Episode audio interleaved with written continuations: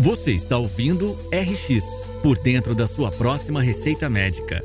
Um podcast da Universo Visual em parceria com o médico oftalmologista e design médico Paulo Schor. Com três décadas de pesquisa direcionada à inovação e novas tecnologias. Prepare-se para descobrir caminhos rumo a uma saúde mais efetiva e acessível. Olá, eu sou Paulo Schor e esse é o podcast RX por dentro da sua próxima receita médica, com apoio, idealização e produção da Universo Visual. Semanalmente, nós vamos falar com convidados especiais e repercutir sobre inovação médica, tecnológica, social, em políticas públicas, humanização na medicina, acesso à informação, serviço de saúde e educação. Esse é um projeto que busca conectar entusiastas da medicina, oftalmologia e inovação eu espero vocês então semanalmente para bate-papos e repercussões de cada assunto comentado. Ficarei honrado em contar com a sua audiência e com o compartilhamento dos episódios. O intuito é ampliar as possibilidades de conhecimento e informação. Sigam o perfil da Universo Visual e acompanhem semanalmente meus episódios.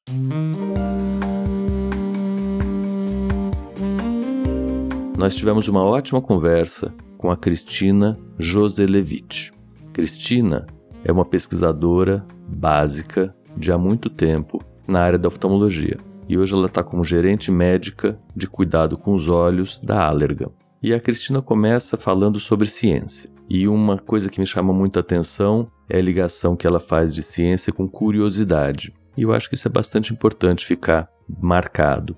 Hoje em dia, nós temos muita gente, estudantes, perguntando de qual perfil eles fazem parte, né? Qual que é o natural deles para onde eles deveriam migrar? Se fazer ciência é natural após a faculdade de medicina especificamente. E eu costumo falar muito isso, que se eles são curiosos e essa é uma parte vital deles, sim, eles devem fazer pesquisa, porque curiosidade e saber como funcionam as coisas é o que move o cientista. E assim veio a história da Cristina como uma história também pessoal. Ela menciona que ela nasceu sem enxergar de um dos olhos. Isso é muito comum. A gente vê muitas motivações vindo de histórias ou da própria pessoa ou da família das pessoas. E ela também fala sobre o chip de retina, que é um projeto que a gente teve envolvido durante algum tempo. Tem uma história curiosa de chip de retina em 2000, mais ou menos, quando nós propusemos para a Votorantim Venture, que era um fundo de investimento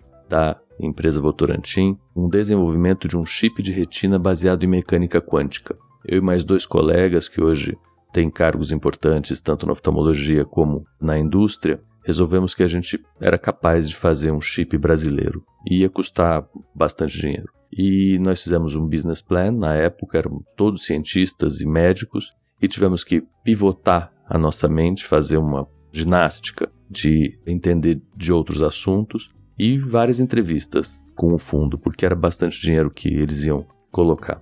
E depois da sétima entrevista, cada uma com pessoas mais inteligentes do que das entrevistas anteriores, o presidente do fundo, filho do José Hermínio de Moraes, me perguntou: Paulo, você vai fechar o consultório para tocar esse projeto? E eu, inocentemente, falei: não, em paralelo. E aí ele falou: então acabou a nossa entrevista. Falei, como assim? Já passamos por tantas etapas, perdemos tanto tempo, fizemos tantos business plan, investimos tanto em business plan para chegar agora nessa fase? Ele falou, é, precisa de investimento e foco intensivo e eu entendo que o grupo de vocês não está maduro para tanto.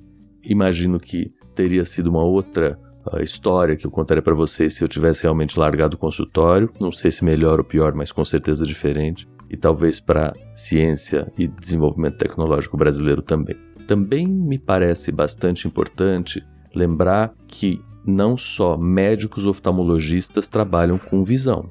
Aliás, em ciências básicas, a maioria das pessoas que trabalham com visão não são médicos oftalmologistas, principalmente os pesquisadores e os desenvolvedores também. E sim, são importantes oftalmologistas no desenvolvimento e na identificação do problema, mas não são os únicos. Então acho que isso é bastante interessante tirar da história dela. Mas isso é a tangência que eu achei com a Cristina e o chip elétrico que ela menciona ter caído de dentro da agenda dela, uma reportagem sobre esse chip elétrico. E um professor, que em geral são pessoas que abrem nossos olhos, falou para ela, ó, você já escolheu o que você vai fazer, né? Não tem que ficar pensando muito, você vai fazer oftalmologia. E ela foi atrás da oftalmologia, das ciências visuais, das ciências dos olhos.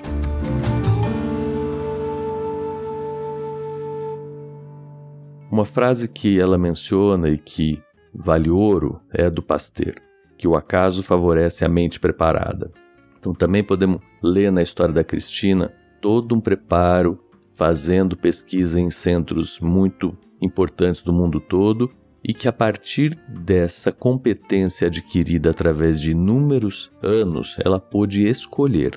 Para mim esse é o grande luxo de hoje, a gente poder escolher. Então, vamos escolher a partir das potencialidades que a gente já desenvolveu. E aí as portas ficam realmente abertas. Então, todo o investimento, toda a preparação, todo o conhecimento vai para depois a gente poder escolher. Isso é realmente um luxo muito grande a gente conseguir escolher aonde a gente vai investir as coisas. E, de novo, ela coloca que a primeira metade da vida dela vai na pesquisa e depois a segunda metade ela fala da solução, mas a gente sabe que o pesquisador básico é parte sim, ela estressa muito também da solução. Não só o pesquisador básico, mas uma equipe enorme, incluindo o próprio paciente. E aí vale a pena um comentário. Está transitando no, nas casas legislativas do Brasil um projeto de lei que nos aproxima um pouco da legislação de pesquisa clínica americana.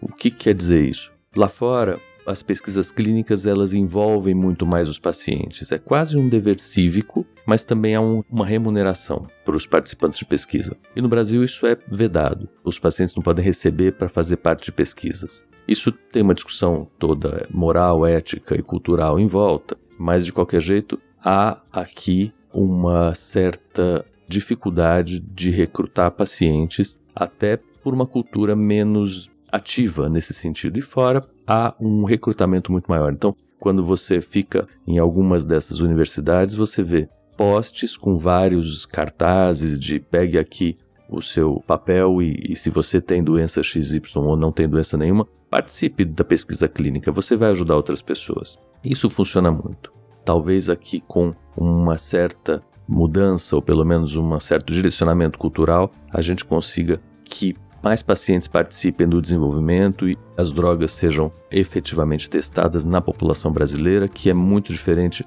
de população de outros países e em outras realidades.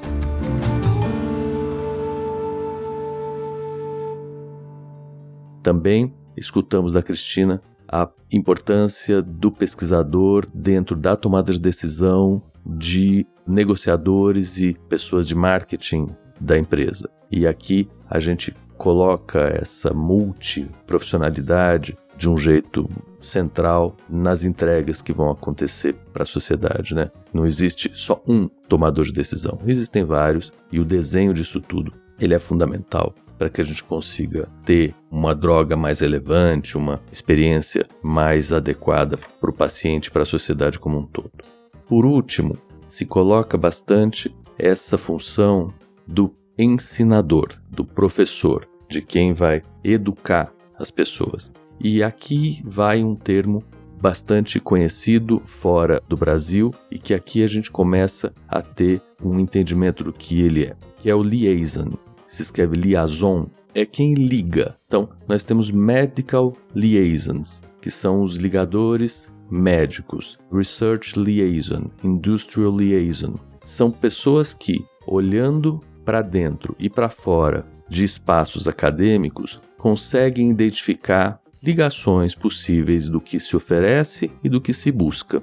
E essa parece ser exatamente a função da Cristina.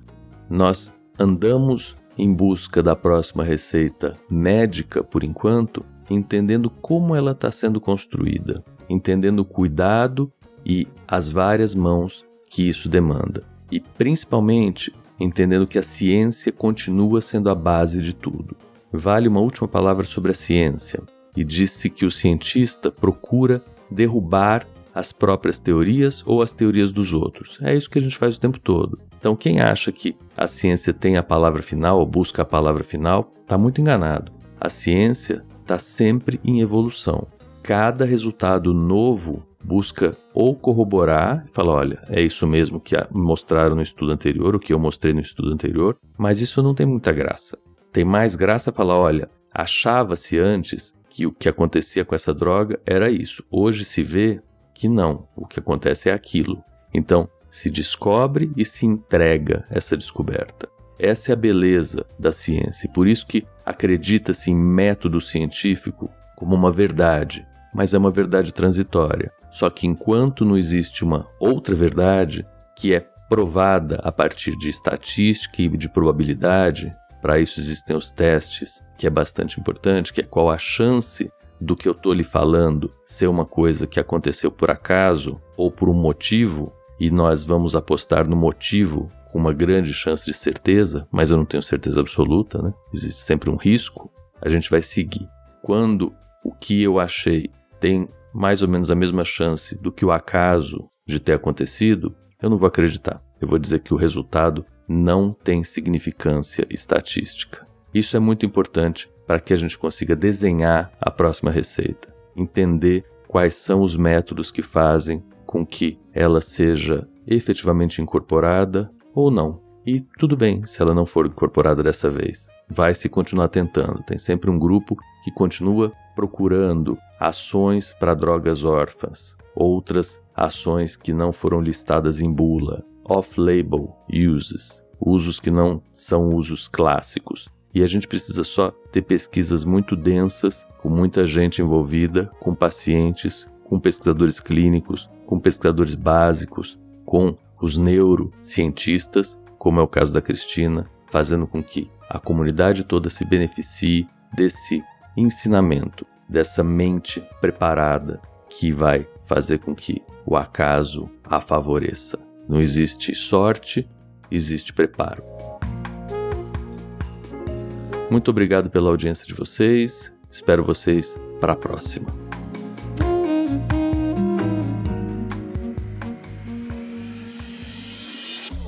Você acabou de ouvir RX por dentro da sua próxima receita médica com Paulo Schor. Aproveite para se inscrever em nosso canal e acompanhar semanalmente as histórias e repercussões que serão apresentadas por aqui. Siga também as nossas redes sociais, arroba Revista Universo Visual e arroba Paulo Schor. Até a próxima!